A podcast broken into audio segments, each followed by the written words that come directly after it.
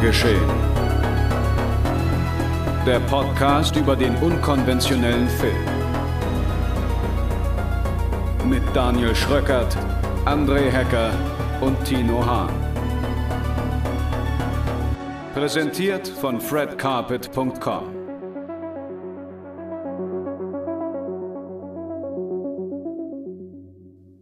Ich begrüße euch zu einer niegelnagelneuen, fast brandaktuellen und wie immer kuschelweichen Ausgabe Genregeschehen. Meine sehr verehrten Damen und Herren, herzlich willkommen zu Ausgabe Nummer 43 müsste es sein.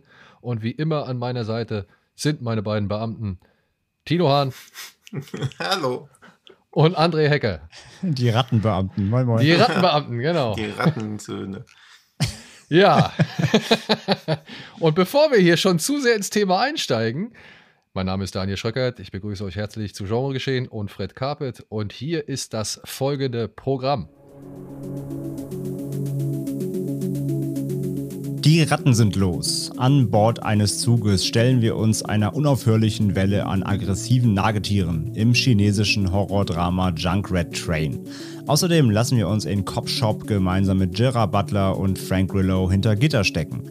Und wir durchleben die unglaublichen Geschichten eines Hauses im neuen Netflix Stop-Motion-Anthologiefilm mit dem plakativen Titel The House. Viel Spaß!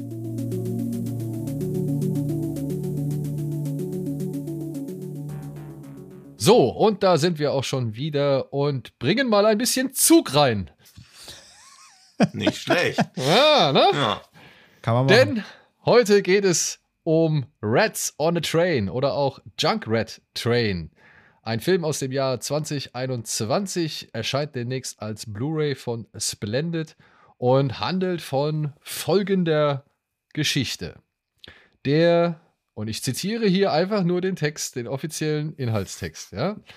Der junge Beamte Su Zhenguai vom chinesischen Gesundheitsministerium ist mit seiner ältesten Tochter Su Wei und seinem Sohn Su, oh Gott, Yuxuan auf dem Weg zu Verwandten in der Provinzstadt, als sie die lange verschollene zweite Tochter Su Ling treffen.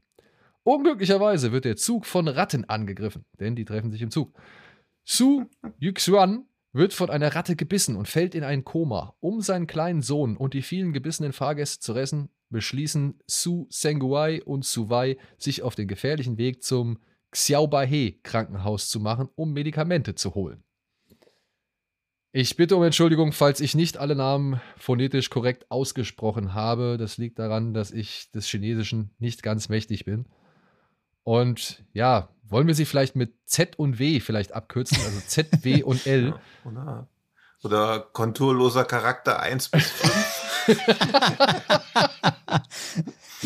Ja, aber sie heißen Zhenguai, sie also Ja, die Su-Familie. Also wer jetzt da was macht, ist, glaube ich, nicht so nicht, super nicht so im Detail relevant. Nee. Personen handeln. Aber was man schon direkt auf Anhieb wahrscheinlich festgestellt hat, anhand der Inhaltsangabe und anhand des Titels, ähm, dass dieser Film sich schon an einem gewissen anderen Film orientiert, denn er benutzt ja halt auch diverse Elemente, die den anderen Film so stark gemacht haben, nämlich Train to Busan. Die finden halt auch hier ihre Anwendung. Wie halt eben eine Familie, zu der man halt eine Bindung aufbauen soll, weil eben verschiedene Mitglieder auseinandergerissen werden oder eben verletzt werden oder gerettet werden müssen und so weiter und so fort.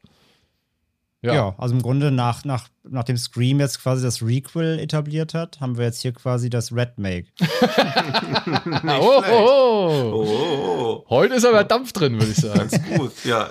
Ich mache auch einen Gag, der aber, glaube ich, wahrscheinlich völlig verreckt, aber in Deutschland soll der Film ja eigentlich mit dem äh, Verleihtitel U8 rauskommen. Ja, Das können wieder nur Berliner wissen. ja das oder? können wahrscheinlich wieder nur Berliner verstehen. Alle Berliner schmeißen sich gerade weg und alle anderen so, hä? Ja. Na gut, freut mich, dass drei Leute gelacht haben. Ja, ja vor, vor allem die Crew von Fred Carpet, schön groß. Die sitzt wahrscheinlich gerade und hört in der U8, während Ja, schon genau. so eine Ratte das Hosenbein hochläuft. ja, und, und, und, Ja, aber- lese, und lesen den Weil wir dich lieben Schriftzug. Aber ich habe schon mehrmals Artikel gelesen, dass in Berlin mehr Ratten leben als Einwohner. Und das halt nicht irgendwie jetzt so eine Urban Legend, sondern halt im Untergrund einfach. Also ich sehe auch fast jeden Tag eine Ratte irgendwo rum Ja, du lebst ja auch im Untergrund. flanieren. Also, wenn ich eine sehe, finde ich das per se nicht unbedingt störend, weil, ja gut. Dann sage ich alle doch Hallo Eddie.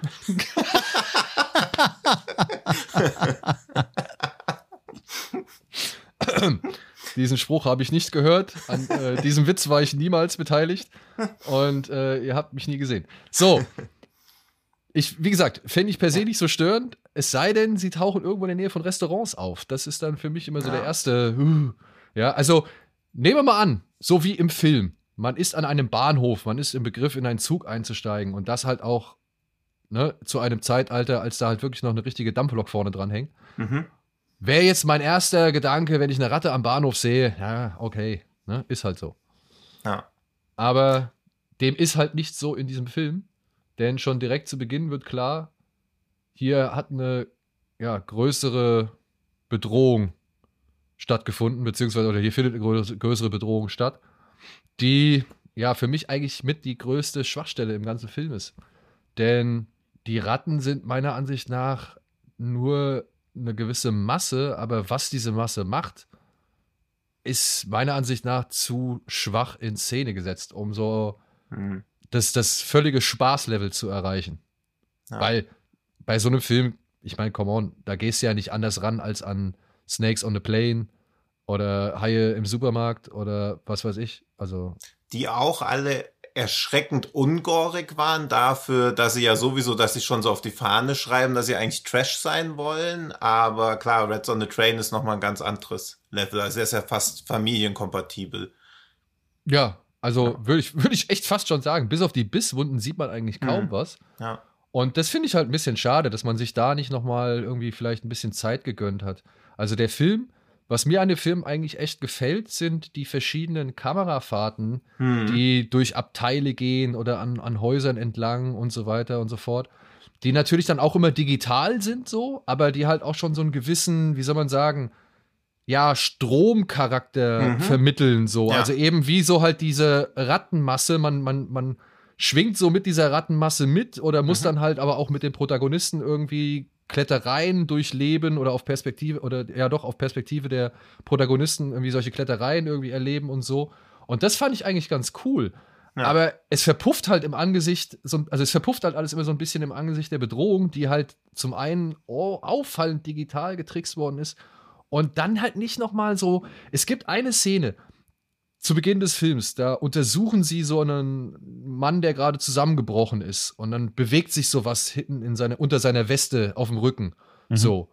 Und da dachte ich so, ja, okay, komm jetzt, ne?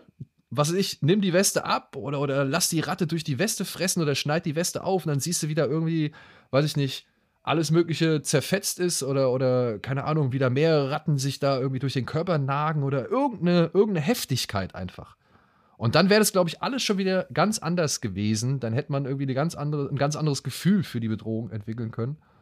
Und das haben sie meiner Ansicht nach nicht gemacht, sondern Hm. sie haben sich für die familienfreundliche Variante entschieden. Ja, ich finde auch diesen Fluss, den du beschreibst, der ist halt irgendwie, der ist halt Fluch und Segen, weil, also dadurch, dass die Inszenierung dadurch auch wie so eine, wie ein reißender Fluss wirkt, das funktioniert ganz gut. Aber diese Bedrohung, wie du schon sagst, das ist halt wirklich so eine, so eine CGI-Flutwelle, die einfach so über, über den Film halt her, hereinbricht. Ja, die fallen halt aus der Decke und, und fließen halt wirklich wie so ein Rattenfluss durch den Zug und so. Aber Mhm. dadurch, dass es halt CG ist, wirkt es halt irgendwie so unbedrohlich. Und ähm, weil du könntest aus dem Film, weil du hast ja gerade eben gesagt, zum Beispiel, wenn du eine Ratte in Berlin siehst, dann findest du das per se nicht schlimm. Es gibt aber halt einfach einen Haufen Menschen, die finden Ratten eigentlich ziemlich eklig. Hm. Und auch im Film schon. Aber ich Ja. finde halt, der, der Film inszeniert die Ratten ja halt so in so einer homogenen, in so einer Masse, dass die einzelne Ratte gar nicht die Möglichkeit hat, eklig zu sein. Also hättest du dir Hm. die Ratten so als Einzelcharakter quasi vorgenommen, die auch wirklich so in Close-Ups, natürlich, wenn das in Close-Ups jetzt hier machen würde, sähen die scheiße aus. Aber wenn du halt ein, vielleicht weniger Ratten, aber dafür dann mehr Geld in die Einzelratte gesteckt hättest, dann ähm, der, Film hätt, der Film hätte halt Möglichkeit, gar Potenzial zu haben, irgendwie eklig zu sein oder abstoßend zu sein oder da viel mehr rauszuholen aus der, aus dieser Plage, d- was so eine Ratte darstellt. Es gab letztes Jahr oder vor zwei Jahren dieses Videospiel A Plague Tale, wo du durchs Mittelalter Mhm. gekämpft hast und die, äh, Und die, die ja quasi die Hauptbedrohung war auch so eine Rattenflut. Und es war ja. auch so eine fließende Flut, aber die hatten trotzdem auch, also übrigens so, sogar mit gleichen Motiven, weil im Film geht es auch einmal darum, dass die Angst vor Licht haben und nur so im Schatten bleiben. Genau die gleiche Mechanik hatte auch das Videospiel übrigens. Ähm, aber im Spiel hatten die so eine, das, das war, ne, da, da regierte die Pest und das war alles irgendwie eklig und widerlich. Und der Film ist irgendwie, das ist halt, alles ist irgendwie so ein bisschen Hochglanz und da, da, da, dazwischen fließt so eine Rattenflut durch. Und ich finde das nicht eklig und ich finde das nicht irgendwie, ne, es, es, hat irgendwie nicht so diese Bedrohlichkeit oder diese, diese, diese, diese, diese Unangenehmheit, die so eine Rattenplage, sag ich mal, haben könnte. Das fand ich echt sehr schade. Obwohl es ja auch dann im Film trotzdem noch mal ein Set gibt, halt in diesem Krankenhaus, was eben gerade schon erwähnt worden ist. Hm. Ähm, da fand ich das schon wieder ganz cool. Ich meine, ich habe zwar nicht verstanden, wie dieses, wie die Ratten da, da alles gebaut haben, so.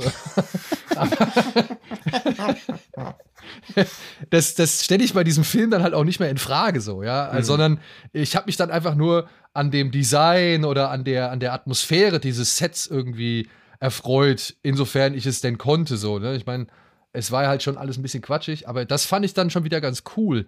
Da macht dann halt eben dieses Zugsetting oder tut den Ratten dann halt auch keinen Gefallen, weil es halt sehr hell ist und, und irgendwie sehr weit, weil sie da ja auch wirklich mit der Kamera durchwirbeln ja. wollen und, und immer richtig viele Personen auch dann gleich mitreden. Ne? Ich meine, wenn du mal vergleichst, in, in einem deutschen Zug, da hocken halt maximal vier Leute irgendwie in, äh, nebeneinander und äh, hier sind es gleich immer irgendwie acht oder so, ja, die irgendwie auf engstem Raum irgendwie hocken. Und du hast ja immer eine richtig große Masse irgendwie, die du halt dann direkt einfangen musst oder wo dann auch wirklich ja, diverse Sachen halt verhandelt werden, wo der eine sagt, oh, der ist gebissen worden und da, der ist krank und was machen wir mit dem und keine Ahnung. Und dann geht die Kamera von einem zum nächsten. Und dann hast du halt einen Zug, der halt einfach deutlich größer ist als wahrscheinlich jeder normale Zug. Und das fällt dann halt auch wieder, naja, bei, für die Bedrohung halt ins Gewicht so, ne? Dass mhm. es dann nicht mehr ganz so gut aufgegriffen wird, wie halt in, zum Beispiel in so einem dunklen in so einem dunklen, fettigen, schmierigen Krankenhaus, äh, das ja. irgendwie schon längst von Ratten übernommen worden ist. Ich glaube halt auch, dass wahrscheinlich ist das mit den von Ratten übernommene Krankenhaus auch wieder so eine Korruptionsmetapher. ja, darauf habe ich auch ganz geachtet, ob sie, ob sie halt Ratten als Metapher halt für irgendwie Positionen von mhm. Menschen oder irgendwas ein, aus, einsetzen, ja. Ja, und ich glaube, also es ist auch nur Erklärungsversuch, was auch gar nichts rechtfertigt. Ich glaube, das ist halt dieser Herkunft von der chinesischen Streaming-Plattform, also geschuldet, dass da wenig Gewalt passiert, auch wenig Bedrohungsmomente. Aber dann darfst du halt keinen Ratteninvasionsfilm machen, wenn du denkst, ja, puh, das soll aber auch niemanden vom Kopf stoßen. Aber das Weil selbst so Kinderhorrorfilme wie Gänsehaut schaffen es ja wirklich beklemmend teilweise zu sein oder eine creepy Atmosphäre zu erwecken. Also das eine widerspricht ja nicht dem anderen. Aber das war auch etwas, was ich mich so ein bisschen dann doch gefragt habe, mhm. wenn man mal jetzt auf den, auf den Hintergrund des Films eingeht. Die Armee kommt gar nicht so gut weg. Also mhm. eigentlich ist der Staat oder das, was den Staat repräsentiert, ist in dem Film eigentlich ja ersichtlich böse oder mhm. unfähig mhm. oder ja hinterhältig oder sonst irgendwas so. Ne? Äh, das hat mich schon so ein bisschen gewundert, dass da die Soldaten deutlich schlechter wegkommen als die Zivilisten, die letztendlich mhm. alles in die Hand nehmen und sogar die Verbrecher ja, die sie ja irgendwie, den der, der Vater, der Zenguai am Anfang ja noch als hier, was ich, mit solchen äh, Lumpen oder so, sollst, sollte man sich nicht einlassen oder so, was er sagt. Ähm, der sich ja noch wirklich negativ über die äußert. So, weißt du, der mhm. ehrbare, der ehrbare Familienvater, äh, ein Beamter vom Gesundheitsministerium, so, urteilt erstmal über diesen Mann, der eigentlich nur freundlich war und sich mit seiner äh, Tochter unterhält und, und urteilt ihn direkt ab, nur anhand seines Aussehens. Und auch die Soldaten bezeichnen sie ja, glaube ich, irgendwann mal als Abschaum oder Gesindel oder sonst irgendwas. Und trotzdem sind es die Soldaten, die halt echt auf ganzer Linie versagen. Und das hat hm. mich ein hm. bisschen überrascht. Ja, stimmt. Ja. Es sind schon ein paar interessante Sachen drin. Auch diese Vater-Tochter-Dynamik ist halt wieder komplett weird. Also da ja. passieren schon absurde Sachen. Dass er seiner 30-jährigen Tochter irgendwie einen schallern will im Zug vor allen Leuten. Also das ist schon alles ein bisschen strange und ich finde den Film halt auch unter, also primär unter dem Blickwinkel interessant, dass man halt bei allem, was man so über die Story hört oder auch das Poster, also das Cover sieht, denkt man halt, okay, das ist so eine Sci-Fi Sharknado-artige Trash-Sache. Und dann sieht alles super hochwendig und aufwendig aus mit teilweise minutenlangen One-Shots und auch durchaus aufwendigen Sets. Und das ist ja bei chinesischen Filmen oft so, dass die halt so top-notch aussehen, aber dann kommen halt die Effekte ins Spiel. Ja, Weil ob das jetzt Ratten sind oder einfach nur zähflüssige Säure, die über die Leute hinwegschwappt, ist eigentlich auch egal, weil optisch viel unterschiedlicher sieht's halt nicht aus. Oder Lava. Ja, oder sowas halt, ja. Ja. Pelzige Lava, ja. Ja. Ja, aber trotzdem auch wieder schön, sowas zu sehen. Und es gibt ja noch mehr von diesen. Man hat ja irgendwie jetzt jahrelang immer diesen Giant Spider Trailer gesehen. Oh. Der auch, wo man auch so denkt, der kommt bestimmt auch irgendwie raus. Und ich fürchte, der geht auch in so eine ähnliche Richtung, weil was Andrea eben auch schon gesagt hat, eine Ratte ist gruselig, 10.000 Ratten sind halt einfach nur eine Masse. Ja.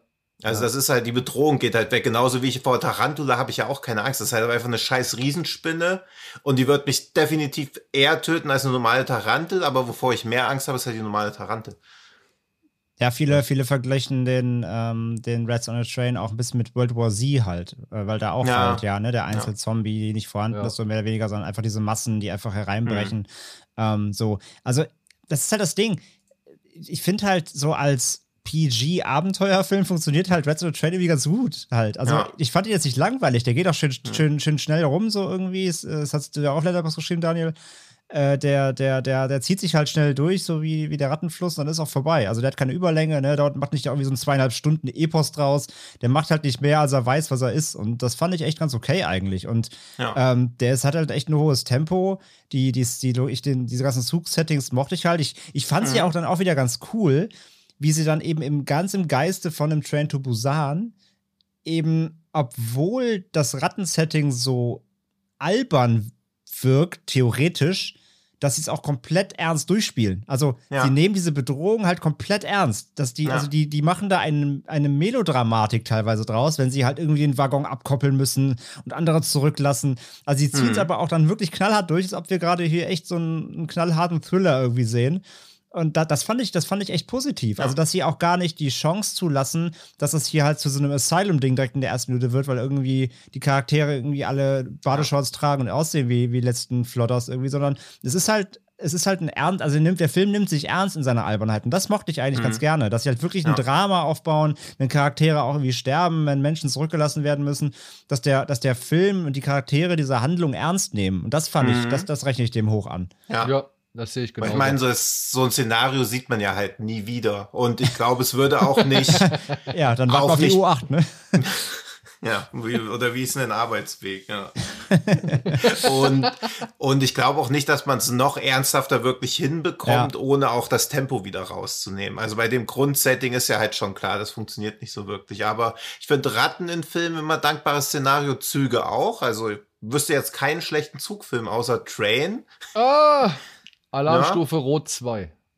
Ja, okay, gut, aber der war ja auch ein bisschen gezwungen, weil sie wieder was Enges brauchten und Ja. U-Boot leider schon weg war. Der Boot, also, ja. Ja, aber auch dieser, ich habe es leider vergessen, aber André, ich glaube, du hast den vor circa 17,5 Monaten geguckt, dieser französische, wo auch in der U-Bahn diese Sekte sagt, oh, wir müssen jetzt Ah, alle so, umbringen. End of the Line. End of the Line. Ja. Den fand ich gut. Ja, finde ich nämlich auch gut. Also U-Bahn-Film immer super. ist Auch super, sowas ja. wie Stopp die Todesfahrt, äh, die Stopp die Todesfahrt der U-Bahn 1, 2, 3 oder Narrow Margin, also Zugfilme, Snowpiercer. Also bin ich eigentlich immer pro gestimmt, weil die Wahrscheinlichkeit, dass ein Zugfilm komplett daneben geht, sehr gering ist. Trans-America Express. Ja, ZB. Ja. Creep.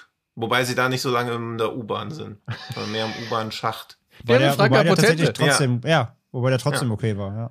Ja, der hatte auch, den habe ich beim Fantasy Filmfest, der hat mich schon auch ein bisschen gegruselt, aber ich muss ja dann auch immer so, da habe ich nämlich noch einen Steglitz gewohnt, um auch mal unnötig auszuholen und da waren dann auch so die dunklen Tunnel und ich war noch gar nicht dran gewohnt, dass du ja echt, wenn du in der U-Bahn bist, dann ja wirklich diese Tunnel sind, wo ja auch manchmal Leute drin rumlaufen und das sah schon immer so ein bisschen Midnight Meat Train mäßig aus. Auch zum Beispiel Auch, ein guter U-Bahn-Film. ja, genau. also U-Bahn-Film-Special jederzeit gerne. Ja. Ja. Schreibt mal eine Mail an BVG, ob die nicht irgendwie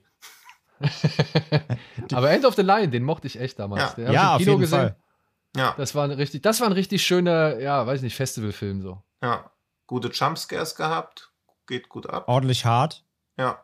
Schafft's gut, dieses Minimalbudget. Weißt du, ich kann mich nur noch erinnern, dass sie einmal zeigen wollen, was außen los ist. Und das spiegelt sich irgendwie nur in so einer geschlossenen Tür von der Ja. U-Bahn. Das fand ich super Genau, effektiv. weil sie keine Kohle dafür hatten, ja. Und Ja, ja, trotzdem aber reicht's, weil, weil da haben sie ja einmal, du bist meistens ja äh, quasi in dem U-Bahn-Schächten, aber es gibt Mhm. ja auch halt äh, am, relativ am Anfang eine Szene halt wirklich in der fahrenden U-Bahn und auch die ist super, aber du siehst Ja. halt nie nach draußen, weil sie Kohle nicht hatten, genau. Und das, die zeigen einmal dann nur, wenn die Apokalypse quasi losgeht, dann siehst du durch die, durch die U-Bahn-Tür, siehst du halt so irgendwie Ja, ja. was angedeutet, das reicht aber Ja. darauf schon. Ja, das war super. Also echt viel aus dem gemacht, was sie hatten.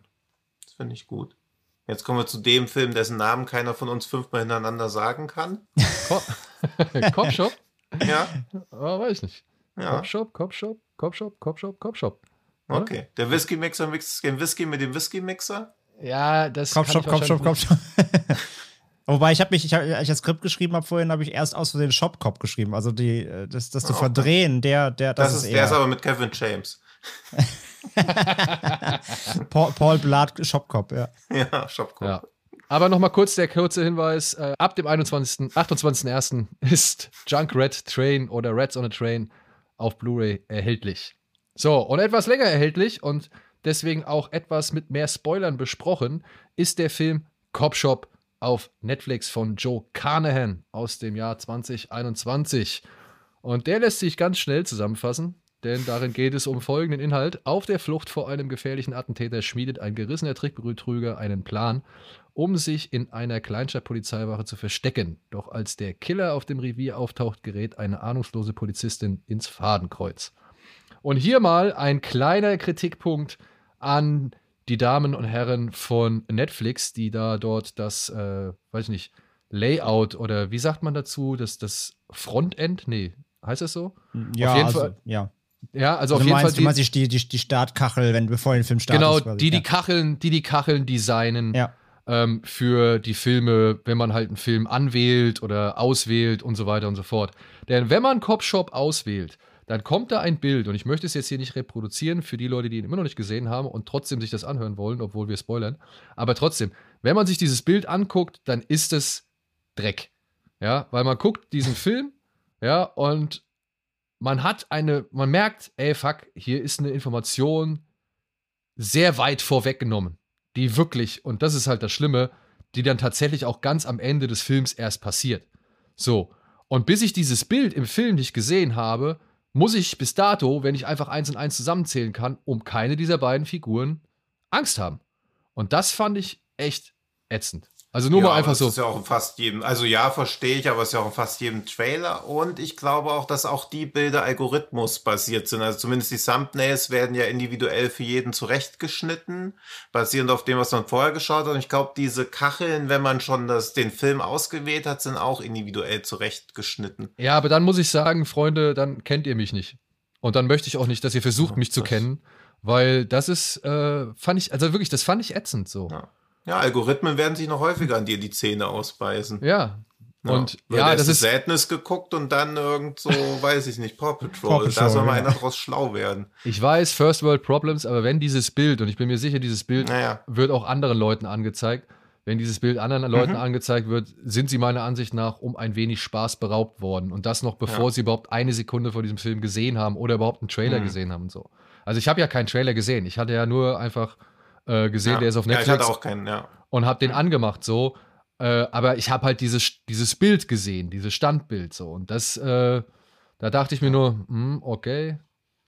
Na dann. Aber wenn das schon das Schlimmste am Film Nein, das war nicht das sollte, Schlimmste am Film. Das war nur mal eine, das Ja. war eine, eine, wie soll man sagen, eine konstruktive kritische Anmerkung, falls jemand Netflix-Designer ist und sich fragt, wie sein Werk oder wie seine Arbeit so ankommt. Und da muss ich sagen, war seine Arbeit schon ein wenig unglücklich. Hm. Ja, das allein. Ansonsten muss ich sagen, habe ich mit Cop Shop nicht so wirklich Probleme gehabt. Ich äh, bin seit Smoking Aces und A-Team wirklich bei Carnahan auf alles gefasst und, und immer bereit, mir den letzten Schund anzuschauen. Und nachdem er mit Boss-Level eigentlich eine ganz gute, wie soll man sagen, äh, Entschuldigung abgelegt hat, so, ja, war ich jetzt auch nicht wirklich, also war meine Erwartung nicht die höchsten an Cop Shop und meine Ansprüche auch nicht die höchsten. Und nach dem, was ich so von einigen Leuten, unter anderem von André Schwiegervater, glaube ich, ne? Äh, ja, genau. Ja, von André Schwiegervater, was ich von dem so gehört hatte, ähm, habe ich wirklich genau die richtige Einstellung, glaube ich, für diesen Film gehabt und dementsprechend konnte ich das eigentlich relativ gut genießen, was dort passiert ist in diesem Film. Ja, da muss ich oder möchte ich mich anschließen. Also ich fand das auch alles. Also Carnahan finde ich eh, also ich glaube, es gibt keinen Regisseur, der mir jetzt so spontan einfällt, der mit Ausnahme von The Grey so viele Filme gemacht hat, wo man beim Gucken schon weiß, dass die sehr schlecht altern werden. Also Das kann mir zum Beispiel sowas wie Boss-Level in drei Jahren, wird man sich auch schon wieder denken, oh, ey, das war damals irgendwie was, wo jemand gedacht hat, das bringt man raus. Hat natürlich ein bisschen auch das Problem, dass so Free Guy und das alles und Palm Springs zur gleichen Zeit rauskam. Aber auch jetzt bei, bei Cop Shop sind so ein paar Sachen drin, wo man denkt, oh, das ist so anachronistisch. Gut, dass er halt auch irgendwie ein Setting gewählt hat, was nicht die Jetztzeit ist, aber also viel neu erfinden tut er nicht und er macht auch wieder das, was er immer macht, diese unnötig verschnörkelte Erzählweise. Aber das stört mich bei Copshop diesmal gar nicht so, weil ja nahezu fast alles in einer Nacht stattfindet. Also durch diese mehr oder weniger Echtzeit gehen halt viele Sachen, die man sicherlich auch einfacher erzählen könnte, ganz gut rein. Und ich finde, er hat die beste Zahlenkombinationsszene seit The Rookies. Also das hey. mochte ich sehr, sehr gerne. Das war eine super Sequenz. Die Sequenz mochte ich auch sehr gerne. Ich muss auch sagen, ich mochte diesen Lamp, ja, diesen ja. Psychopathen. Mhm. Den fand ich cool. Ich habe dann ja. mal den Schauspieler äh, nachgeschlagen, wer das ist. Und musste feststellen, Alter, ich habe von dem schon richtig viele Filme gesehen und der ist mir trotzdem kein, kein Begriff so, weißt du? Also ja, auch, ey, ich habe neulich erst Dickinson geguckt und er ist einfach der Vater. Also er ist in jeder Folge fast am Start nicht zuordnen können. Dieser Tobi Hass, oder? Ja, genau. Ja. Ja, konnte ich auch echt gar nicht zuordnen. Also es waren eh viele Leute. Also Alex Lauder habe ich da zum ersten Mal gesehen. Ich fand auch, am Anfang ging mir Rolle ein bisschen auf den Sack, weil ich dachte, oh, sie wird jetzt so als super cool inszeniert. Aber so nach ein paar Minuten hat man auch irgendwie gemerkt, dass sie da, dass sie eigentlich wirklich so hyperruhig irgendwie wirken, damit so ihre Autorität unterstreicht. Also mit der konnte ich mich dann doch recht schnell anfreunden. Gerade weil der Film am Anfang ja auch recht schnell klar macht, was er eigentlich sein will. Dieses Waffen ausprobieren am Anfang, dann sind sie an diesem Burgerladen und spätestens als sie den Typen halt zweimal von hinten tasert, ist halt schon klar, dass hier eher wieder so dieses launige One-Liner-Ding mit ja doch relativ oft aufbloppender Gewalt stattfinden wird. Ja, aber ich ich finde aber gerade dieses launige One-Liner-Ding, finde ich, dass ähm, das, ja, das ist halt mal da, mal nicht. Und das fand ich ein bisschen störend am Film. Ich mhm. finde, der ist ein bisschen inkonsequent in der Tonalität. Ich finde, mhm. mal ist, wie du sagst, mal gibt es einen Schlagabtausch da zwischen Grillo und, und Butler irgendwie, typisches, ganz typisches Ding, ja, könnte irgendwie fehlen noch irgendwelche dummen Einblendungen im Bild, dann hast du einen halben Tarantino oder so. Also er versucht da schon so ein bisschen einen so auf diese, diese coole Schiene, finde ich, zu fahren. Ähm, mhm. Aber ich finde, in anderen Momenten irgendwie, dann will er wieder wirklich total ernst sein und irgendwie, und irgendwie dann wirklich einen ernsten Thriller erzählen, wenn da der, diese ganze Hintergehungsgeschichte mit dem einen korrupten Cop da losstartet und sowas. Also, ich fand ihn so ein bisschen ja, wie gesagt, dann nicht ganz, ganz stimmig immer. Also manchmal dachte ich irgendwie, mhm. er, will, er will mir jetzt eine gute Zeit, ver, äh, gute Zeit bringen und andererseits war ich wieder so, okay, er will jetzt auch wie ein ernsthafter Crime-Thriller sein. Also, mhm. weil du mhm. auch gerade mal Boss-Level benannt hast, also ich fand Boss-Level an sich deutlich als Konzept dann besser ausgespielt, weil der hat ja. direkt gesagt, mhm. hey, ich bin albern und ich ziehe das jetzt hier knallhart durch und das war eigentlich von vorne bis Ende so, bis auf vielleicht die Sache mit dem Sohn noch so. Aber mhm. ich fand jetzt hier bei Cop Shop war ich so manchmal irgendwie, hat er, war er sehr holprig, was er jetzt von mir will. Das war mir immer nicht immer ganz, ganz klar in allen Szenen.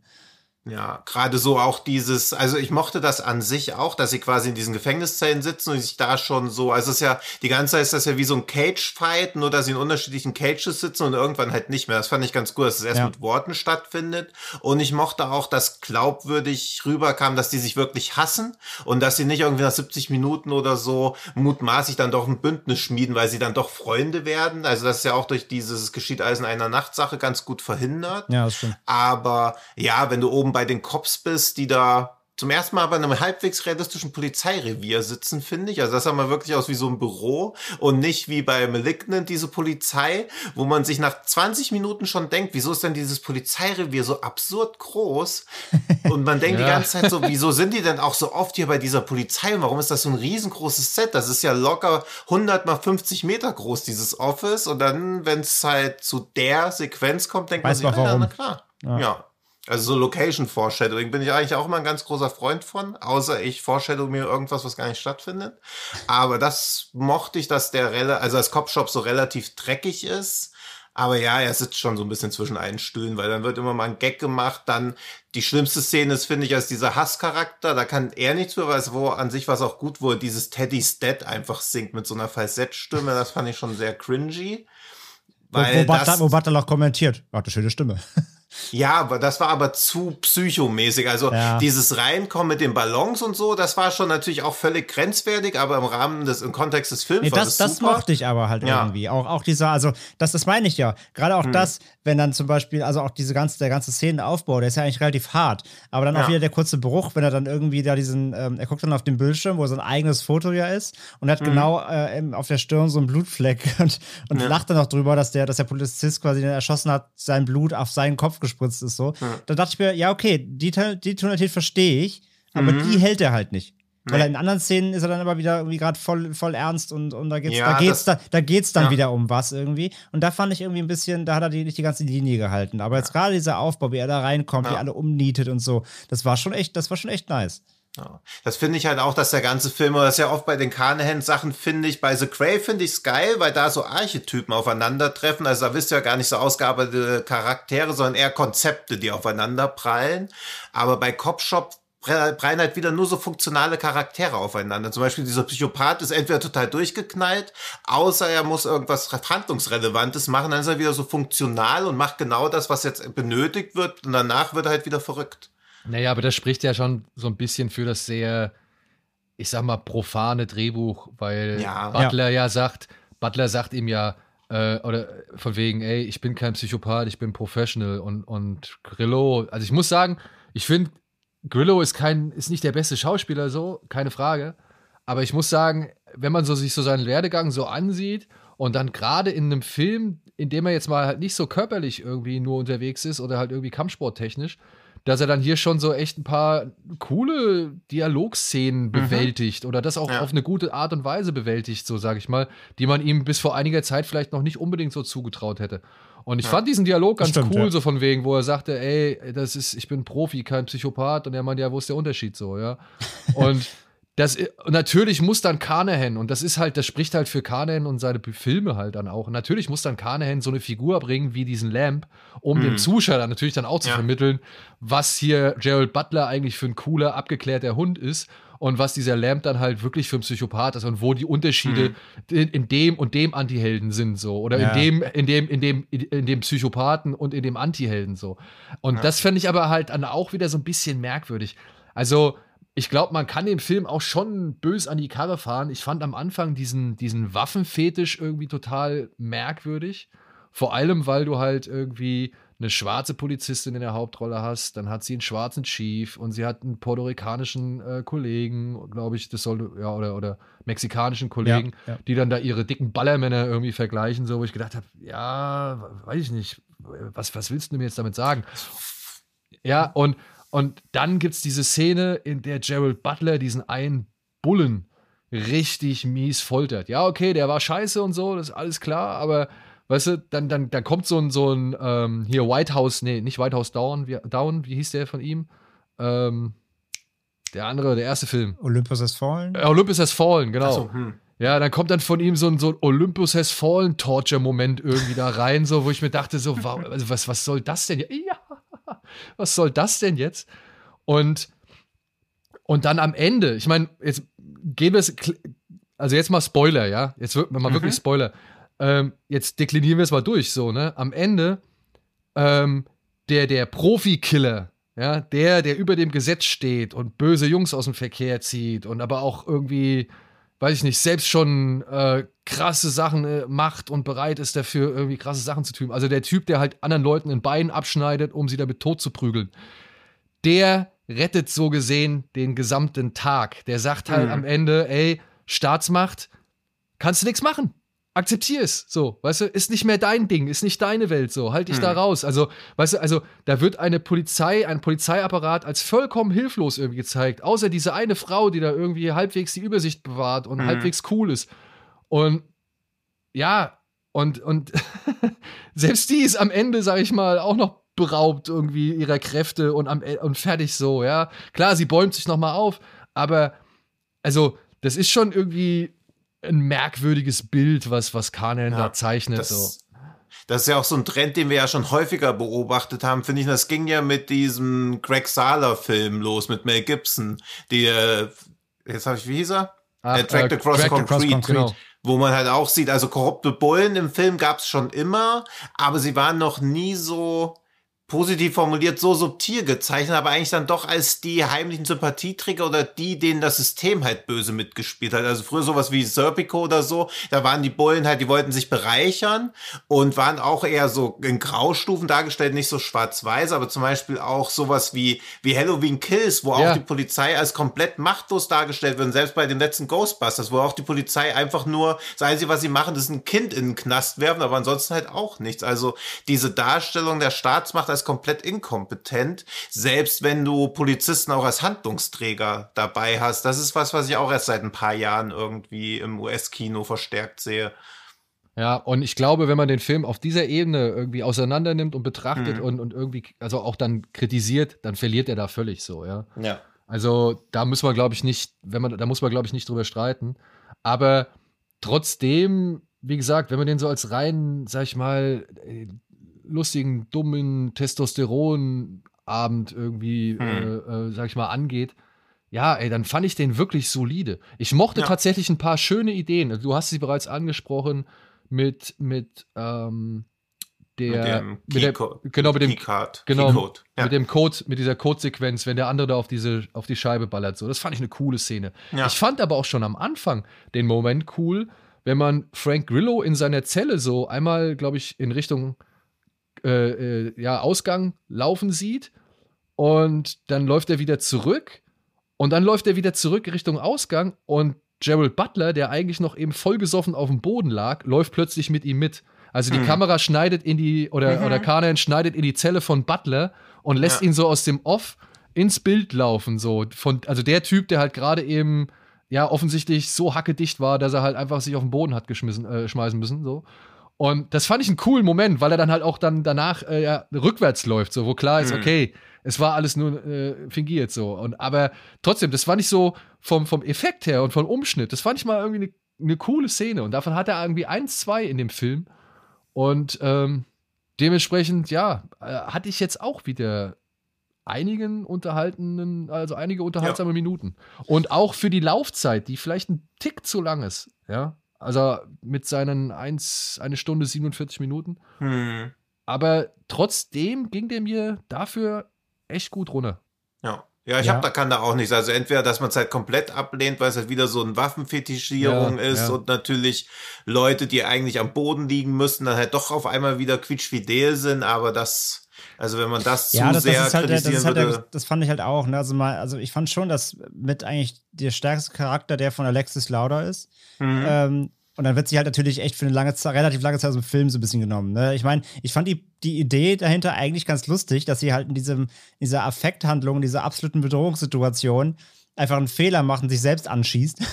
Das, mhm. Ich fand das eigentlich irgendwie ganz, ganz cool dass auch so eine Polizistin halt einfach einen Fehler machen kann, so dass die auch ja. im Affekt in der, in der Drucksituation äh, da einen, einen, Fehler macht, der sie halt mhm. teuer zu stehen kommt. Aber es ist schade, dass sie dann erstmal halt gute 15, 20 Minuten auf dem Boden liegt, ja. ne? Und, und natürlich, Aber, natürlich da ja, so eine, so eine Kammerspielartige Sequenz dadurch ein bisschen entsteht, so. Aber klar, das nimmt so ein bisschen die Geschwindigkeit auch erstmal raus, ne? Ja, und will man in so einem Film Leute sehen, die halt offensichtliche Fehler, also das ist ja so ein typischer Coen Brothers Fehler irgendwie. Also da will ich das sehen, wie sich so einer von den debilen Charakteren aus Versehen ins Bein schießt schießt, aber in so einem Film, wo alle so Badass-mäßig sind, darf halt nicht so ein Deppenfehler passieren. Ja, vor allem, wenn also, sie vorher noch so sagt, ah ja, es kommt nicht auf den äh, Pinsel an, sondern auf den Maler, so. Ne? Ja. Also, das fand ich dann halt schon ein bisschen. Ist, ist das die deutsche Synchro, oder was? Ich glaube ja, sie sagt. Äh, okay, ich habe den im O-Ton ja, ja. geguckt. Nee, ich habe den am Anfang, ich habe den mal auf Deutsch angefangen, okay. so, weil ich so ein bisschen, ich hatte ja, ich habe ja Bock, wenn Kluckert den, den ähm, Gerald Butler spricht. Ich finde, der macht das immer richtig, äh, hm. Der macht das immer ganz gut. Weil Chokanheim dreht ja, schreibt ja immerhin die Drehbücher zu all seinen Filmen selber. Also immerhin hat er eine Vision dahinter, die er auch konsequent durchzieht. Ich finde halt, dass diese Art von Film eh irgendwie seit 2005 ein bisschen durch ist, aber es geht halt auch immer wieder, sich sowas anzugucken. Aber wäre halt auch nichts, was ich jemandem empfehlen würde, aber ich würde auch niemandem abraten. Also es ist halt so ein, der ist halt da. Ja, also ich, ich muss sagen, das, was man dem Film, an dem Film kritisieren kann, ne? sowohl mhm. an Schauspielern als an Klischees, an, als an reaktionären Botschaften oder waffenvernahrten Botschaften oder irgendwie pessimistischen oder nihilistischen Ansichten oder, oder Alt-Right-Ansichten von mir aus. Ähm, ich finde es aber dennoch irgendwie, und das ist auch etwas, was ich an Drag Across Concrete, den ich selbst nicht so mochte, Aber was ich, der, was ich an dem Film wirklich respektiere, das ist dieses, ähm, ja, diese, diese Mittelklasse-Thriller.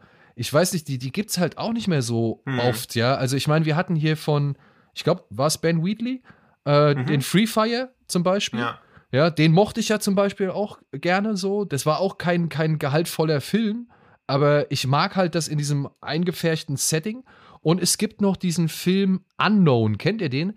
Da wachen auch fünf Männer oder so oder fünf Typen, wachen halt völlig ohne Erinnerung an, an ja, sich selbst, an ihre Person, äh, wachen in so einer Art Lagerhaus auf und müssen Mhm. jetzt halt untereinander rausfinden, warum sie da drin sind, warum einige verletzt sind, warum einige irgendwie, keine Ahnung, äh, angekettet sind und was überhaupt los war, so, ja. Und solche kleinen Assault on Precinct 13 Klone, sage ich jetzt mal, oder, oder ja, also so auf so komprimierte Settings angesetzte, ja, in einer Nacht Thriller oder so. Sowas finde ich gibt's halt selten und Ja. ich muss sagen, da freue ich mich dann angesichts von Copshop eher drüber, als dass ich irgendwie all diese ganzen Sachen, die ich sowieso schon von Carnine voraussetze oder Mhm. die ich sowieso bei Carnine erwarte, ähm, als dass ich mich dann zu sehr von denen irgendwie stören lasse. Und ich meine, ey, Gerald Butler macht, ist kein A-Lister mehr, der macht irgendwie auch relativ viel B-Movie-Kram inzwischen. Ähm, Frank Grillo, ich sehe die halt dann gerne in genau diesen Typenrollen oder äh, Rollentypen, für die sie halt dann halt einfach momentan die perfekte Besetzung sind. So. Dass der Mhm. Film logische Brüche hat und so weiter, alles, alles geschenkt. Wirklich. Alles geschenkt. Das, das erwarte ich von dem Film nicht. Und was hat dein Schwiegervater gesagt, André? Du, äh, nochmal genau. Doof, aber blutig. Ja. Ja. Ja. Und manchmal, und wenn wir manchmal schon reicht bei das ja. diesen äh, Kammerspielartigen Dingern sind, will ich noch mal meine oder eine Empfehlung für diesen The Standoff at Sparrow Creek aussprechen. Ja, der war auch gut. Genau Weil das der ist meine halt ich. Auch, den mag ich halt auch von diesem, wo du die ganze Zeit so denkst, ey, eigentlich sind halt alles Arschlöcher. Also das fand ich ja so spannend, dass halt so eine rechte Bürgerwehr rausfinden will, wer in ihrer Mitte mutmaßlich einen Amoklauf begangen hat, weil das ihnen auch zu weit geht. Aber das von Anfang an halt alles schon moralisch so verderbt und er geht auch nur 90 Minuten, den fand ich echt richtig gut, weil er dann auch einfach, ist ja fast mehr wie eine Detektivstory mit diesen Verhören, die schon so, Ja. wo du immer denkst, okay, gleich steckt so ein Folter um. Also der ging mir echt gut rein, er hat eine schöne Grundspannung. Und ein geiles Endbild. Ja. Ja. Und James Batchdale, der aus meiner Sicht auch, wenn er nicht konsequent die falschen Rollen auswählen würde oder so, auch zu den A-Listern eigentlich gehören müsste. Ich finde ihn als Schauspieler so stark und er hat ja auch gute Sachen. Jetzt zuletzt Empty Man, aber es hat halt noch nie für den großen Durchbruch gereicht. Ja, weißt du warum? Weil es leider dann, weil es leider noch so Leute gibt wie Luke Evans und, Ah, okay. und Ed Screen und äh, noch so einen, die halt, ja, jetzt so die Lücke schließen, die Jay Ja. Courtney und Sam Worthington hinterlassen haben. Ja. Und meine, Paul hat Walker. in z- 2018 hat er Donnybrook gemacht, The Stand-Up at Sparrow Creek und Hold the Dark. Also wie viel sperrigere Filme kann man noch machen in einem Jahr? Aber immerhin, aber immerhin cooler Output. Also es gibt Ja, ja, klar, super. Und ich meine, er hat halt The Lone Ranger mitgespielt, also er hat halt auch oft Pech gehabt einfach. Ist halt schade. Und er spielt auch bei Dings mit, bei The Cray fällt mir jetzt gerade wieder ein. Da haben wir ja eine schöne Überleitung zu Carnahan und auch einen Schluss für Carnahan. So. ja. Es sei denn, André will auch noch was hinzufügen.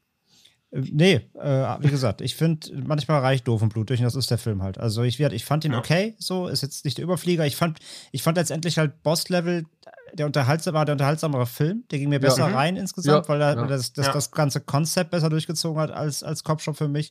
Aber ich war jetzt auch nicht verärgert nach dem Film. Also Ja. Der war echt, der war okay. Der hat eine, einige Highlight-Szenen, aber eben auch ein bisschen Leerlauf und ja, Mhm. wie gesagt, war für mich vor allem nicht konsistent genug, was seine ganze Idee angeht. So. Aber kann man gucken. Aber ja, und wenn er irgendwann mal 90-Minuten-Filme macht, sind die, glaube ich, alle gut. Weil Bosslev hat ja auch diese 10-Minuten-Erklärung in Die diesem Labor, sind. wo man Ja, so ja. denkt, habt, habt ihr sie noch alle? Wie lange wollt ihr denn jetzt noch Ja. darüber reden? Das, da ist halt eine Time-Loop-Maschine. Das ist halt dann einfach so. Die muss mir nicht erklärt werden. Die akzeptiere ich einfach. Ja, ja. ja. Naja. Aber ähm, also es ist halt oft geschwätzig, so Filme dann auch. jetzt noch mal Spoiler, Spoiler, Ultra-Spoiler.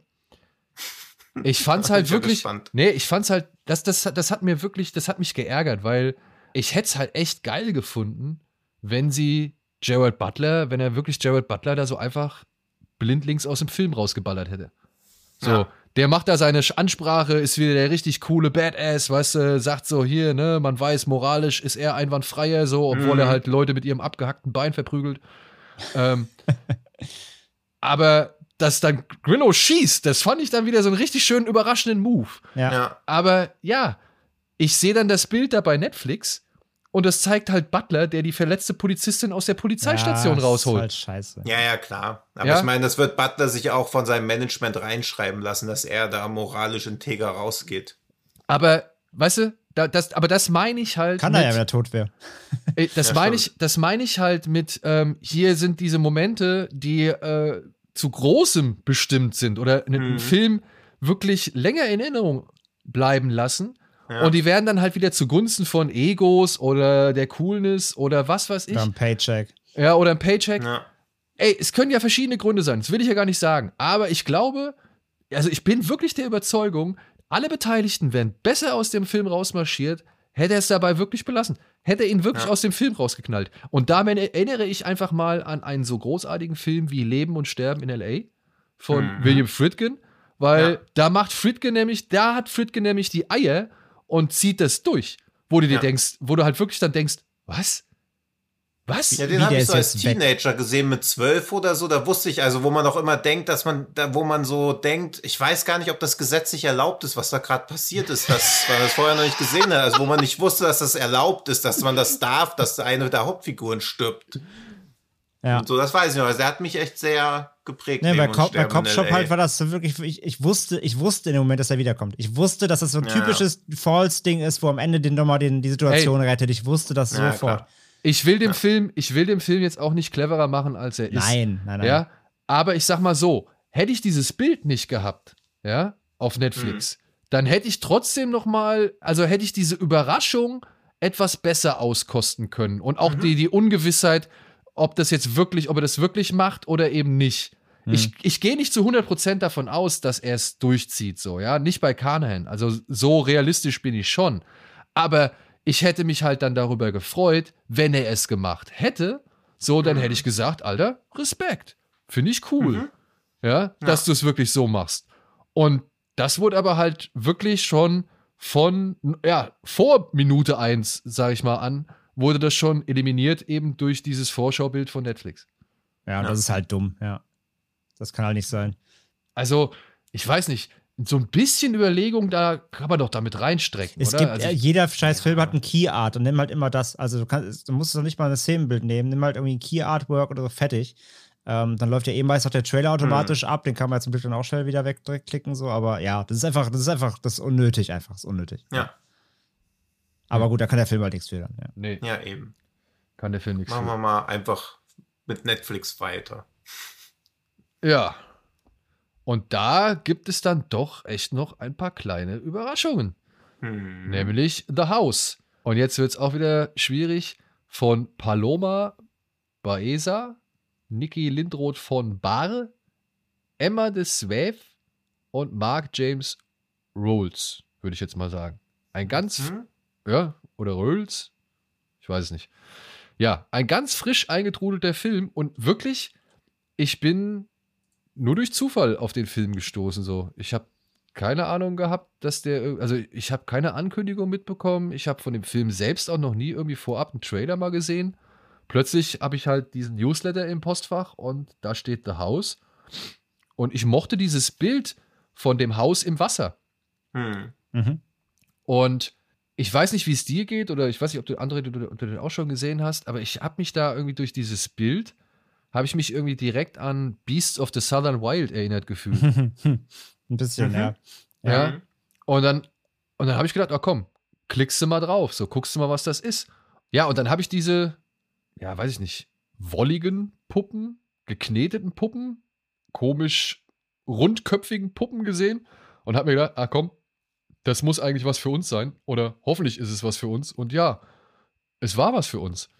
Dieser Ich kann, kleine, ich, ich kann dazu übrigens direkt sagen, also ich habe den Film auch vorher überhaupt nicht auf dem Schirm gehabt. Netflix promotet den ja auch null. Das kann man auch direkt mal an der Stelle sagen. Das merkt man halt. Der geht nämlich zwischen Red Notice und den ganzen anderen großen Dingern alle komplett unter.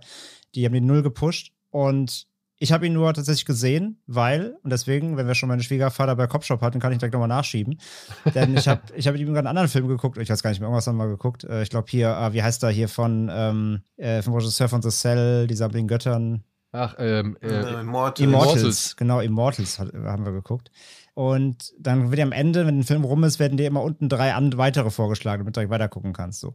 Und einer davon war The House. Und ähm, dann lief halt automatisch der Trailer. Und das, ich war schon, was ist das denn? Und dann mein Schwiegervater einfach nur von links, was ist das für ein Dreck? und, hat, und hat den Trailer ausge, ausgemacht. So, das war meine einzige Berührung mit The House vorher. Ähm, von daher, ich wusste nur, dass es ihn gibt, weil ich ihn da zufällig kurz äh, in diesem Abspann-Trailer gesehen habe. Weil der Titel sich natürlich auch gleich einprägt. ja, Ja, genau. Ja, Das- das ist halt ein bisschen schade. Also jetzt, nachdem man es gesehen hat, merkt man halt, wie souverän der Titel ist. Ja, ja, klar. Aber, aber trotzdem kannst du, egal wie souverän der Titel alleinstehend ist, so einen Titel nicht wählen. Nein, also auch, wir hatten Also, gerade The das- Night House, wir hatten, also es ist halt so random, ja. Ja. ist ja wie Also es Prey. ist ja nicht mal irgendwas. Also klar, du, also nachdem du es geguckt hast, denkst du, geiler Titel, richtig, richtig souverän, aber es ist ja nicht mal irgendwas, was auch nur annähernd auf den Inhalt schließen Nee, lässt. er, Also er, wie er, willst du er, Leute heißt, halt- er, damit heißt halt, reinziehen? er heißt halt einfach nicht das Kakerlakenballett. Dann wäre es halt Ja. sofort in aller Munde. ja, eben. Ja.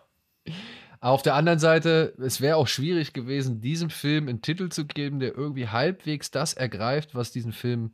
Der, Ja. alle, der alle Episoden auch mit Ja, aber einbezieht. ne? trotzdem nicht so, also auch sowas wie, wie heißt dieser ganz schlimme Film mit Kacke und so, von der auch im Fantasy Filmfest, nicht Mope, oder doch? Äh, Kuso. Von Kuso. Kuso, Also auch ja. da, da weiß man überhaupt nicht, was das sein soll, aber immerhin denkt man, okay, merkwürdiger Titel. Aber bei The House, das ist ja schon so eine Anti-Werbung. Also warum, was erwartet denn jeder, der auf The House guckt?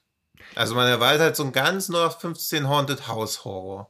Ja, und den, Und das ist halt schade. und den bekommt man hier tatsächlich nicht. Stattdessen bekommt man eine arme Familie, einen ängstlichen Bauunternehmer und eine genervte Vermieterin, äh, die in dieser skurrilen Stop-Motion-Komödie über verschiedene Epochen hinweg an ein und dasselbe mysteriöse Haus gebunden werden. Ja, kann man so sehen.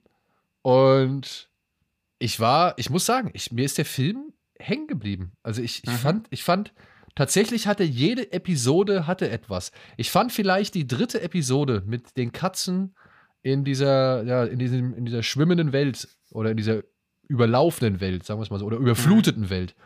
Ähm, die fand ich vielleicht einen Tick zu lang und habe mich halt gefragt, so, okay, what's the point der einzelnen Episoden, die in dieser, in diesem doch relativ, ich glaube, das ist mit die längste Episode, ähm, die dort verhandelt werden, so. Aber das wäre jetzt auch schon irgendwie, weiß ich nicht, mein größter Ansatzpunkt oder mein größter Kritikpunkt. Denn ja, die sind alle schon mal ein bisschen länger. Es sind alles so gesehen kleine Kurzfilme. Es sind wundervoll animierte Kurzfilme meiner Ansicht nach. Der erste ist vielleicht in seiner Art und Weise der reduzierteste und der zweite der aufwendigste. Aber alles in allem begleitet jede Episode eine schöne Atmosphäre, die, die unheimlich, also die unbehaglich düstere, Landhausähnliche Gruselstimmung wie bei diversen Haunted House-Filmen in der ersten. Eine Kafkaeske Stimmung oder eine, eine Lynch-eske oder Cronenberg-esche, äh, Cronenbergsche Stimmung in der zweiten. Und die dritte hat dann sowas, ja, wie äh, dann tatsächlich wie Beasts of the Southern Wild, wie, keine Ahnung, Dear Wendy, wie Terry Gilliam ist mir auch irgendwie so ein bisschen in den Sinn gekommen. So. Also, und das fand ich dann auf die Zeit gesehen alles schön zusammengetragen und in Szene gesetzt. Also, Ja.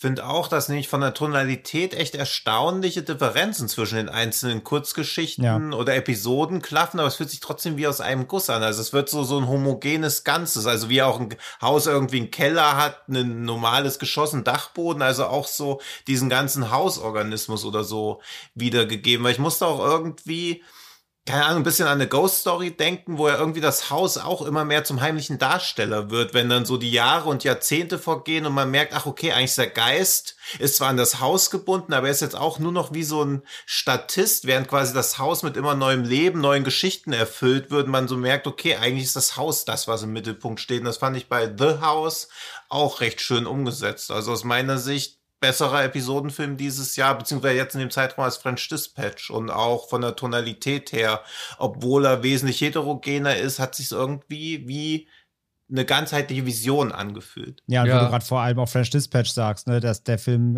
könnte halt auch von Wes Anderson sein, ne? Also so Ja. viel Evil Symmet- Wes Anderson. so viel, Ja, so viel sowas, ja. Symmetrie in den Bildern. Ich hatte die ganze Zeit so Wes Anderson, Tim Burton. Auf Letterbox schrieb irgendwie jemand noch auch Jorgos Lantimos von der rein von der Weirdness Mhm. her. Also wirklich, das könnte echt Ja. so, ein, so ein Wes Anderson sein, der halt irgendwie abgerutscht ist irgendwo in eine sehr, sehr dunkle Ecke. Ähm, aber so die reine, die, die, die ganze Bild, die ganze Bildsprache, das ist wirklich, das ist alles so symmetrisch und, und die, die Ausleuchtung, die Farben, das ist schon sehr Anderson-mäßig, gerade auch die, die erste ähm, Episode. Ähm, aber das, das mochte ich richtig gerne alles, hat mich richtig gut reingezogen. Und äh, ich, ich, ich bin auch komplett bei dir, Tino, dass sich die das, also das, du hast das Gefühl, auch dieses Haus wächst halt weiter mit den Geschichten so. Ne? Mhm. Also alles drum verändert sich. Du erlebst zwar immer neue Kapitel, aber dieses Haus macht halt was mit über die Jahre. Und das genauso sieht es ja am Ende auch aus in der dritten Episode. Also vom, so wie es vom ersten, ähm, in der ersten quasi äh, ja frisch und, und im vollen Glanz dasteht, so abgewrackt ist es ja in der letzten. Und du weißt halt, was das Haus halt über die ganzen Jahre irgendwie erlebt hat. Das finde ich halt auch super spannend daran. Und ich mochte auch total, dass der bei, bei dem Ton, weil die erste ist ja relativ düster, ziemlich düster, so rein von der ganzen, vom Setting her, was passiert. Und so irgendwie so, so albern dann wiederum und fast ja auch schon satirisch dann wieder die zweite zum Beispiel wirkt. Aber trotzdem hat ja auch jede Episode irgendwie so, so eine, so eine krasse Weirdness oder so einen Creepy-Faktor drin. Bei der zweiten sind es halt diese Interessenten. ähm, bei, bei, bei der dritten ist es diese Nebel, diese, ne diese, The Fog-Szene, wo die Tür aufgeht und der Nebel reinkommt und dann so eine surreale, äh, surreales Erlebnis dann da losgeht. So. Also jedes, äh, die, die, die, die haben zwar alle eine andere Grundtonalität, aber trotzdem gibt es immer die gleichen Elemente irgendwo finden sich wieder, wodurch finde ich eben auch so eine Anthologie dann auch besser funktioniert, weil du nicht jetzt nicht irgendwie hast, die erste ist jetzt ein, ein ganz klassisches Horror-Ding, der zweite ist ein Comedy, das dritte ist irgendwie Sci-Fi, ja, das ist jetzt kein Deathbots, äh, De- De- Death Love and Robots oder so, ne, wo du komplett andere Elemente hast, sondern die einzelnen Elemente finden sich trotz anderer Geschichten immer wieder. Und deswegen finde ich auch, dass das eben eine sehr, sehr homogene Erzählung insgesamt ist und das funktioniert echt gut. Obwohl ich sagen würde, dass wenn die jeweiligen Filme etwas kürzer wären, könnten sie auch bei Death, äh, Love, Death and Robots stattfinden. Das stimmt, ja. Ja, das stimmt. Von den ja. Grundprinzipien, Ideen her, ja, auf jeden Fall, ja. Ja. Also ich muss sagen, was ist eure Lieblingsfolge? Meine ist, glaube ich, echt die mit der Ratte. Also die zweite. Ich Hm, glaube, ich, also ich, ich fand die letzte rein so von, die, die fand ich am emotionalsten. Die fand ich echt, die hat mich irgendwie richtig berührt irgendwie. Ähm, aber ich finde so ins, vom gesamten Konzept her, vom, vom, äh, ja, doch, auch die zweite würde ich sagen. Ja, Hm. doch. Die erste ist am fiesesten, also fand ich die, da fand ich so den, da fand ich den Ausstieg so echt ganz schön, war ich so, okay, wenn es in die Richtung weitergeht, dann hui. Aber ähm, das fand ich ganz, das fand ich, das fand ich konsequent. Aber so vom Gesamtkonzept her und von den Einzelelementen, was halt drin ist, vom Weirdness-Faktor, vom, vom Aufbau, ähm, äh, von ei- allein, allein dieser, dieser Gag mit dem Zahnarzt. Ich habe Ja. mich totgelacht. Ich habe ich Ja. hab bin gestorben, weil du die ganze Zeit denkst so, der telefoniert mit seiner, mit seiner Ex-Frau oder sowas halt oder belästigt dann noch seine Ex-Frau oder irgendwie von, mit, die haben den, den hat man das Haus gehört und er, er muss es noch abbezahlen oder verkaufen halt und, und nervt sie halt noch damit oder so. Dann kommt am Ende so, ja, ihr, ihr Zahnarzt äh, sagt, er hat ihr eine einstweilige Verfügung reingedrückt. So, das fand ich mega witzig. So. Aber also, ja, dann- die zweite ist schon super. Aber dann trotzdem war ich in Sachen Hilflosigkeit echt bei ihm so, ne? Ja, von wegen, du hast hier diese zwei Gäste und die wollen nicht gehen, so. Und was, und was machst du denn dann? Das ist ja wie bei Mhm. Mother. Ja. Ja. Äh, ja. Ja, stimmt. ja, stimmt. ja. Und, Mother und er, ja, und er, der dann halt irgendwie, der dann irgendwie da steht und, und Hilfe braucht, ja, und keine Hilfe kriegt, weil er selbst halt Scheiße gebaut hat. Das fand ich Mhm. halt in dem Moment echt stark transportiert irgendwie so, dieses, dieses Gefühl. Und das von der, von der Stop-Motion-Ratte so. Also, Ja. Ja, voll. absolut, absolut. Und dann auch, was ich auch richtig stark fand, ich meine, es gibt, es gibt unheimliche Stop-Motion-Filme. André, wir haben jetzt gerade auch einen gesehen, äh, der halt wirklich herausragend war und halt wirklich tief in die Abgründe und dann dabei auch echt ekelhaft war. Mad God äh, von Ja, Phil ja, Tippett. ja. So, ja. Also wir haben Stop-Motion-technisch haben wir wahrscheinlich schon die Creme de la Creme im letzten Jahr irgendwie gucken können. Und trotzdem kommt hier so eine Szene daher, das war in der ersten Episode, da geht, glaube ich, das kleine Mädchen durch das Haus Und dann guckt sie erst in diesen Raum, wo die Arbeiter drin sind. Die war schon creepy. Hm, ja. Ja, weil diese Arbeiter auch halt so creepy aussahen. Und dann irgendwann geht sie aber noch mal irgendwo vorbei und dann ist da so eine Nische und in der Nische steht, glaube ich, schon jemand drin und das Ja. ist schon allein un un scheiß unheimlich. Aber dann kommt dieser große Kopf des Architekten hinten hinter ihm hervor. Und da habe ich gedacht, Alter, okay, das fand ich jetzt, das fand ich jetzt mal wirklich, das war ein schöner Schauer so, ja. Mhm. richtig, Das, das war mega. Und allein auch, da, äh, wenn, sie in den, wenn sie in den Raum kommen und die Eltern sind so Möbel. Das ist Ja. also, das ist zwar, also das ist nicht ganz, ist nicht ganz so creepy, aber auch es ist so unfassbar weird. Es ist so unfassbar weird. Und die, wie gesagt, trotzdem halt, ist, also das sind halt Kinder und ihre Eltern sind jetzt zu Möbeln umgewandelt worden und so. Das ist einfach alles so drüber. Und mit Mad God, guter Vergleich halt, weil ich fand Mad God halt imposant. Ne? Wir waren ja beide uns da relativ Ja. einig, dass das absolut imposant war. Aber The House ist trotzdem dann, beeindruckt mich trotzdem im Endeffekt mehr, weil es halt doch mehr zu erzählen hat. Also Mad God steckt auch eine Geschichte zwar, die ist halt ein bisschen kryptischer, mehr durch Bilder erzählt, das will ich ja gar nicht sagen.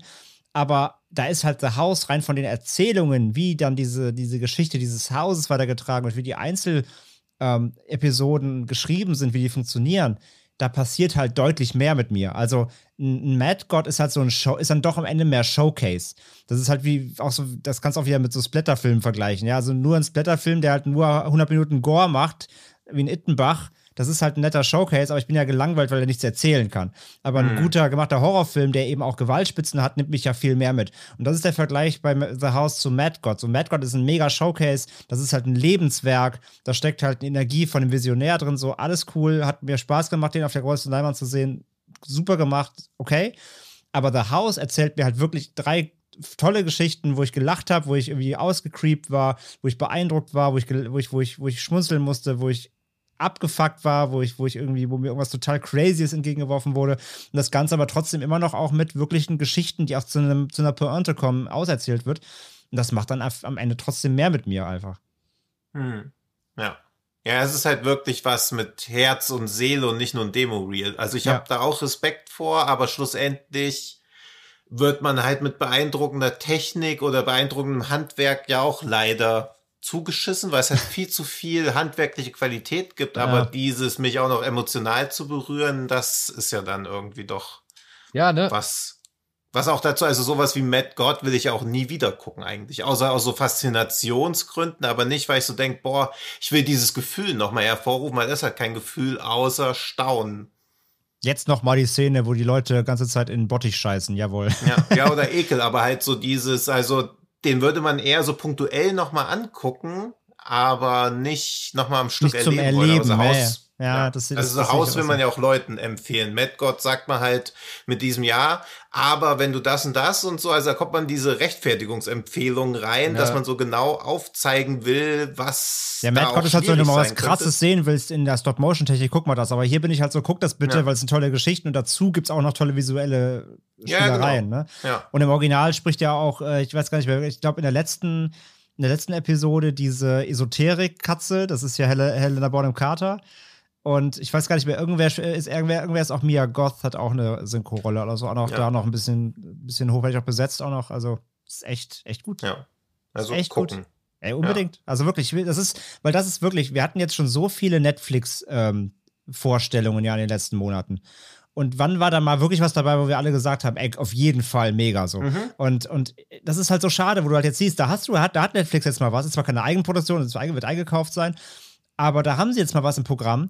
Und anstatt sie jetzt einfach jedem rein empfehlen und an alle Newsletter schicken und so, nee, passiert halt überhaupt nicht. Hat keiner auf dem Schirm, weil sie halt natürlich wissen, ja, es ist halt kein Red Notice, da ist kein, da ist kein Ryan Reynolds. Das ist halt, natürlich ist das sperrig fürs Massenpublikum. Aber dass sie sowas dann wieder absaufen lassen, finde ich immer so schade einfach. Ja, wahrscheinlich ist es einfach billig eingekauft. Sie denken nicht, dass sie darüber Abos ziehen und dann ist er halt einfach da. Ja, Also, und das ist echt, das ist echt, das ist echt bitter einfach. Deswegen, Ja. sowas äh, empfehle ich dann wirklich einfach noch lieber als sonst alles andere, weil das ist, das darf halt nicht absaufen, finde ich, weil es dafür viel Hm. zu gut ist. Aber deswegen gibt es ja uns, die solche Sachen dann hervorholen Stimmt, und darauf ja. hinweisen. Und Ja. ey, vielleicht habt ihr bis dahin auch schon durch mehrere Leute irgendwie von The House mitgekommen. Äh, der ist ja jetzt schon eine Woche oder beziehungsweise Ja, anderthalb. knapp anderthalb, ja. Es ist ja jetzt draußen so. Ähm, aber falls ihr halt noch nicht mitbekommen habt, dann guckt euch den Film bitte gerne an, weil er wirklich, ich fand es halt auch erstaunlich, dass der Film Emotionen weckt oder emotionalisiert, obwohl er halt dann doch relativ schlicht teilweise ist. Also, wo du halt mhm. siehst, wie die ja. Wolle sich im Gesicht eines einer Figur bewegt, noch so, ja. Also, das sind Sachen, die bei sowas wie Leica zum Beispiel gar nicht mehr vorkommen, aber die halt hier noch vorkommen oder existieren. Und Trotzdem hat es nicht gestört. Also ich war bei diesem kleinen Mädchen in der ersten Episode. Ich musste mir allein die Füße von ihr angucken und ich war hin und weg. Also ich war wirklich verzaubert so, ja. Weil ich fand es so goldig, wie sie mit ihren, mit ihren Strümpchen da über den Teppich gelaufen ist einfach oder durch das Haus gelaufen ist. Dieses kleine Wesen in diesem riesengroßen Haus. Ich fand, das hat das alles sehr schön hm. vermittelt und, und das Gefühl halt irgendwie richtig rübergebracht. Und äh, das ist mehr, als ich von diesem Film, von dem ich vorher nie irgendwas gehört habe, erwartet habe. Total, mhm. ja, ja. Gerade die erste Episode hat ja auch sowas von so einem Dark Märchen so. Das ist so, das ist absolut, ja. Ja. Gut. Und, und außerdem und natürlich, und natürlich Insektenballett, ne? Klar. Nochmal hervorheben. Ja, okay, also, klar. Ja, ja, klar, natürlich. Klar. Insektenballett, ja, Highlight. so, ansonsten haben wir aber auch noch zwei kleine Highlights für euch. Denn ab dem 28. Januar gibt es auch noch eine Neuauflage von Thief oder auch Der Einzelgänger von Michael Mann mit James Kahn als Profi-Dieb in der Hauptrolle, den es jetzt als Re-Release gibt äh, mit der Kinofassung und dem Director's Cut. Und weil es jetzt halt schon näher ist äh, oder beziehungsweise als immer näher rückt, wollten wir euch noch darauf hinweisen, dass Mulholland Drive am 1. Februar und nur am 1. Februar noch einmal im Kino aufgeführt wird, solange denn oder insofern denn die Kinos geöffnet haben. Und zwar die restaurierte Fassung. Und wir sind, glaube ich, uns alle drei einig, das sollte man sich nicht entgehen lassen. Ja. Deswegen weisen wir auch schon so mit ein bisschen Vorlauf hin, damit ihr euer ganzes Leben zumindest am 1. Februar nur daran gehend ausrichten könnt. ja, absolut. Also ich finde, also das ist ich weiß nicht, ob es mein Lieblingslynch ist, aber der ist schon sehr weit oben auf jeden Fall und ja, ey, absolut wilder Film. Glitschig, giftig, euphorisch. Der Schrecken vom Amazon absolut wilde Filme habt ihr auch beim letzten Mal Schrecken vom Amazon als Tipps ab. Ach, ja. Ach, ja. ja. Und wie Daniel schon so prompt wurde entweder doch noch das DFB-Halbfinale nochmal neu aufgenommen, der HSV liegt 17 zu 0 zurück, oder er hat allen Ernstes The Evil Dead Remake als Tipp abgegeben, was natürlich kompletter Mumpitz war, Ach. denn richtig war natürlich der souveräne und punktgenaue nach knapp elf Minuten Überlegen von André genannte The Suicide Squad. Da werde ich, Deswegen hat da werde ich hier gedisst für meine Wahl. Das werde ich das nächste Mal. Okay. okay. Ja, das geht vielen Leuten in Deutschland auch so. Ja, ja. ja, und deswegen hat André jetzt das zweifelhafte Vergnügen, den neuen Schrecken auf uns loszulassen. Ja, ja, ja. Und gut möglich, dass ich nächste Woche gedisst werde und jetzt diese große Schnauze bereue. Ja. Aber ich hatte mir echt Mühe gegeben, was rauszusuchen, wo ich dachte, wo ich euch beide in den Arsch beißt danach. Ja, es war ja auch close. Wir hatten ja auch beide letztes Mal, äh, wir haben ja beide zurückgezogen, weil ich habe erst Saw ja. Spiral gesagt und dann äh, gab es noch irgendeinen Guest und dann haben wir beide mhm. noch umentschieden und ja. Ja. Aber gut, mal schauen. Ja, ich habe was Neues mitgebracht. Äh, der Schrecken von Amazon ist natürlich auch wieder zurück und es ist eine Ein-Sterne-Rezension. Ihr kennt das Spiel, also es ist wahrscheinlich ein Film, der eher als gut bewertet wird und hier äh, jemand einfach äh, den. War das mit Spiel schon ein Hinweis? Nein. Und okay. ähm, ist, ich mache jetzt hier kein Escape Room draus. Du musst nicht meine, du musst nicht zwischen den Zeilen lesen. Die Zeilen. Okay, auch nicht so Spiral, dann also auch nicht. gut, dann, dann mach einfach weiter. Du musst, sondern du musst den Zeilen zuhören, die ich dir jetzt hier äh, vortrage. Zeilen zuhören, okay? Ja, ja, ja, okay. Notierst, notierst du alles, ne? Notierst du alles. Ja. Also habe mich von den vielen positiven Rezensionen dazu animieren lassen, diesen viel gepriesenen Fernost-Horror Film auszuleihen. Ich bin vom Ergebnis mehr als enttäuscht. Die viel zitierte Gänsehautstimmung kam bei mir nie wirklich auf und die wenigen ambitionierten, aber reichlich stumpf wirkenden Schockmomente konnten nicht annähernd überzeugen. Um ehrlich zu sein, kostete es mich eine Menge Selbstdisziplin, dieses merkwürdige Gewirr aus Familiendrama und Horrorfilm zwecks vollständiger Beurteilungsmöglichkeit bis zum bitteren Ende anzuschauen, da er jeglichen Unterhaltungswert und auch ein Mindestmaß an Spannung vermissen ließ dafür jedoch schleichende Langeweile im Überfluss bot. Ich kann mich nur über die vielen geradezu überschwänglichen Rezensionen zu diesem Film wundern. Aber das beweist nur, wie unterschiedlich die Geschmäcker sind. Den einen Stern gibt's für die schöne Filmmusik. Ich möchte lösen. Bitte? Das ist Tale of Two Sisters, weil wir letztes Mal über Quiet Family geredet haben und du auch was von dem Regisseur genommen hast und was mit Familie vorkam. Und alle anderen asiatischen Horrorfilme haben nichts mit Familie, sondern nur mit irgendwelchen Geistern. The Grudge hat selbst was für Familie zu tun, aber okay. Ich, ja, ich weiß, alle haben was mit Familie. Ich weiß auch gar nicht, warum ich das jetzt noch gesagt habe. Ich aber schön, aber, aber, aber war, genau, es klang, es, klang, es klang souverän ausgeführt. Von daher notiere ich das gern in unserem Skript. Uh, Tino sagt A Tale of Two Sisters. Ja, gut. Also, jetzt mal von diversen Familiendramen abgesehen, die, glaube ich, doch schon im asiatischen Horror existieren, ist die Herleitung von wegen, naja, wir hatten letztes Mal The Quiet Family und jetzt halt Tale of Two Sisters. Finde ich leider ist für mich das stärkste Argument. Jetzt hast du mich natürlich gedanklich in die Richtung festgenagelt. Ach komm, ist mir egal.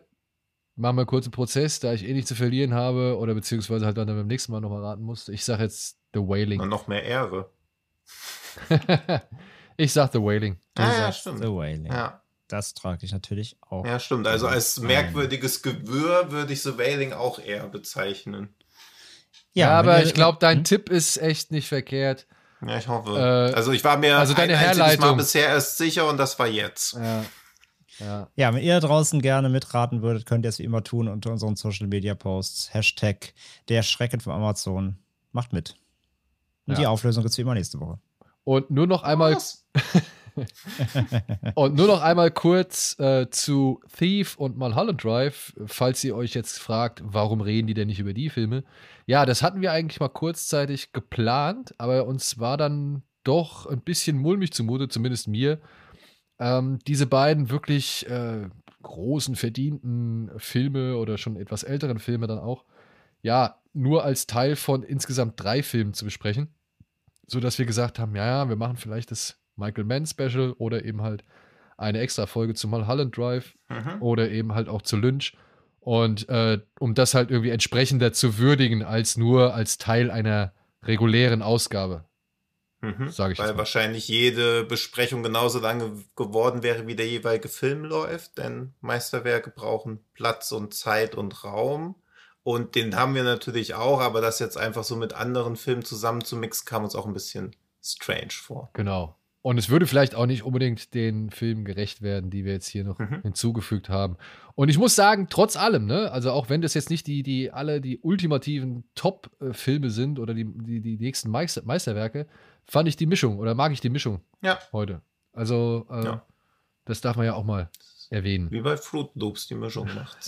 ja, und vor allem mussten wir auch nicht so richtig meckern. Das war doch auch mal schön. Und das, ja, obwohl ne? also wir zwei Netflix-Filme dabei hatten. Ich sag ja, also wir hatten so viel ja. Streaming-Kram in den letzten äh, Folgen, auch im letzten Jahr, wo wir echt viel gemeckert haben. Ist doch mal schön, wenn man mhm. mal sagen kann, ey, da ist mal ja. Kram rausgekommen, den kann man sich ruhigen Gewissens reinziehen. Vor allem. Ja. Und bald ist der Januar vorbei und dann müssen wir, glaube ich, nicht mehr auf so viel Streaming-Kram zurückgreifen. Da, da gibt es wieder Releases. ja. Vor allem unter zwei Stunden. Was ja auch nochmal ein entscheidender Faktor ist. Ach so, ja. Ja, die, also die beiden, nein, nein, ja, der Podcast. Ja, der Podcast auch. Dann kommt eh wieder die Kommentare, dass wir zu kurz sind. Echt? Ja. Gab es letztes Mal Kommentare, dass wir zu kurz sind? Ja. Ja. Schönen Gruß nach Twitter. Den Kommentar habe ich noch nie gehört. Schönen Gruß nach Twitterhausen. Sobald wir mal nicht hier irgendwie die alles überreizen, heißt sofort, wir machen zu kurze Folgen. Hm. Ja. Also man kann auch auf halber Geschwindigkeit abspielen, nicht immer nur auf 1,5-facher. Aber dann klingst du ungefähr so, Tino. Ja, oder bist wie so ein Bellatar-Film einfach. ja, auch in Schwarz-Weiß. Ja. Aber okay. ich freue mich schon auf das Thief-Special, dann kann ich endlich erzählen, warum ich den Film relativ langweilig finde. Oh. Uh, hat er nicht gesagt. Hat er nicht gesagt. Jetzt werden hier schon die ja. harten Shots rausgefeuert. Dann erzähle ich dann, warum ich Mulholland Drive einen Film für Abiturienten finde. Nee, ich wollte auch nicht. Ich wollte auch einfach nur André jetzt nicht alleine Wolltest auch nur einen Hardtake raushauen. Okay. Sehr solidarisch, Tino, sehr solidarisch. Ja. ja, aber was wäre daran so schlimm, wenn das ein Film für Abiturienten ist? Gar nichts. Ich bin ja selber Fachabiturient. V wie Fachabi. Ja, na hallo, man hatte Besseres zu tun damals, musste Fernsehen gucken. Ja, oder, oder, oder auf Gabberpartys rumrennen. Ja, eben auch noch. Ja. ja. Ja, so. ja. Mit diesem Schwank aus unserer Jugend wollen wir es dann auch belassen und sein lassen und wünschen euch einen schönen Start in die nächste Woche oder in diese Woche. Und ja, folgt uns gerne bitte auf den sozialen Medien, bewertet uns, äh, abonniert uns, drückt uns, liked uns, knuddelt uns oder schreibt uns auch hier und da und gerne. Bewertet uns mit fünf Sternen oder schreibt uns, falls ihr weniger als fünf Sterne geben wollt, gerne privat. Warum nicht? Damit wir an uns wachsen können. Ja. Und uns stetig verbessern. selber lachen. und uns stetig verbessern. Und ansonsten, ja, Ja. sehen wir uns hoffentlich, nee, hören wir uns hoffentlich nächste Woche bei einer weiteren Folge Genre geschehen. Bis dahin, macht's gut, bleibt gut drauf. Tschüss. Ciao, ciao. Tschüss.